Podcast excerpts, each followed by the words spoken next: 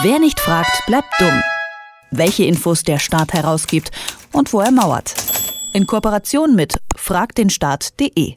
Über den G20-Gipfel in Hamburg ist viel diskutiert worden. Im Mittelpunkt dieser Diskussion stand dabei auch immer die Polizei und die Frage, ob die sich bei manchen Demonstrationen falsch verhalten habe. Eine Polizeitruppe aus Berlin ist da außen vor. Die durften ihren Dienst nämlich gar nicht erst antreten. Stattdessen sollen diese nämlich im Vorfeld des Gipfels ziemlich doll krachen gelassen haben. Das hat der Truppe den Namen Berliner Partypolizei eingebracht und was in dieser Partynacht passiert sein soll, das wird noch ermittelt. Nun liegen interne Untersuchungsunterlagen vor. Was da drin steht, weiß Arne Semsrott von Frag den Staat. Mit ihm spreche ich jetzt. Hallo Arne. Hallo. Die Vorwürfe, die gegen die Berliner Einheit da im Raum stehen, die sind ja wirklich wild. Starker Alkoholkonsum, Beschimpfungen, Sex in der Öffentlichkeit, unerlaubter Gebrauch der Dienstwaffe. Anne, du hast den Bericht gelesen. Wie ist der Stand und hat man da schon irgendwelche genauen Erkenntnisse jetzt zu diesen Vorwürfen?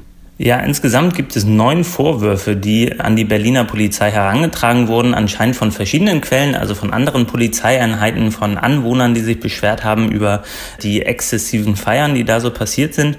Insgesamt neun verschiedene Vorwürfe von dann eher den harmlosen, da wurde ein Lagerfeuer gemacht und Shisha geraucht, bis hin zu dann doch schon ziemlich schwerwiegenden, dass zum Beispiel da eine Mitarbeiterin der Polizei ihre Dienstwaffe in Richtung der Sicherheitskräfte äh, gewendet haben soll ähm, anders mit Dienstwaffen noch rumhantiert worden sein soll. Das ist alles an die Polizei herangetragen worden und das ging alles so schnell, dass die Berliner Polizei, also beziehungsweise diese Einheiten, 220 Polizistinnen, dann im Vorfeld des G20-Gipfels abziehen mussten.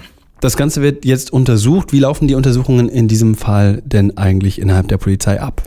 Ja, das ist wirklich ganz interessant, sich diese äh, Ermittlungsunterlagen mal anzusehen. Wir haben die bekommen nach dem Informationsfreiheitsgesetz und da sieht man ganz gut, dass die Ermittlung ungefähr wohl so abläuft, dass intern gefragt wird, wer hat was gesehen, bitte die Hand heben. Dann werden vielleicht nochmal einzelne Leute äh, persönlich angesprochen, die dann auch vertraulich was sagen können. Und wenn am Schluss dann niemand was dazu sagen kann und niemand angeblich was gesehen hatte, dann werden halt die Ermittlungen eingestellt. Und das ist ganz schön interessant, weil man dann vielleicht daraus dann auch auf andere Fälle schließen kann. Und jetzt haben wir zumindest mal interne Ermittlungsunterlagen, die zeigen, wie so eine Mechanik zumindest in so einem Fall abläuft. Die Vorwürfe, die jetzt da im Raum stehen, die werden größtenteils abgewiesen. Für wie glaubwürdig hältst du das gerade in Anbetracht der Tatsache, dass die ganzen Ermittlungen eigentlich nur intern laufen?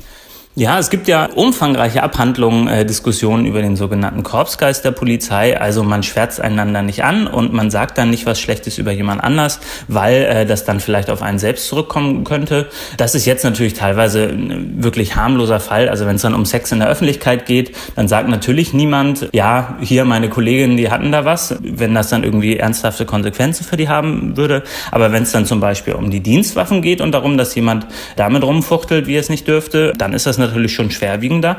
Aber da scheint die Polizei dann intern dicht zu halten und zumindest konnte dann der Elan der, der Einsatzleiter dann auch nicht dazu führen, dass da irgendwas nach außen gedrungen ist. Du hast es vorhin gesagt, es gab Zeugen, Anwohner, die sich beschwert haben. Warum wird der Fall denn dann intern untersucht und nicht von einer externen Kommission zum Beispiel?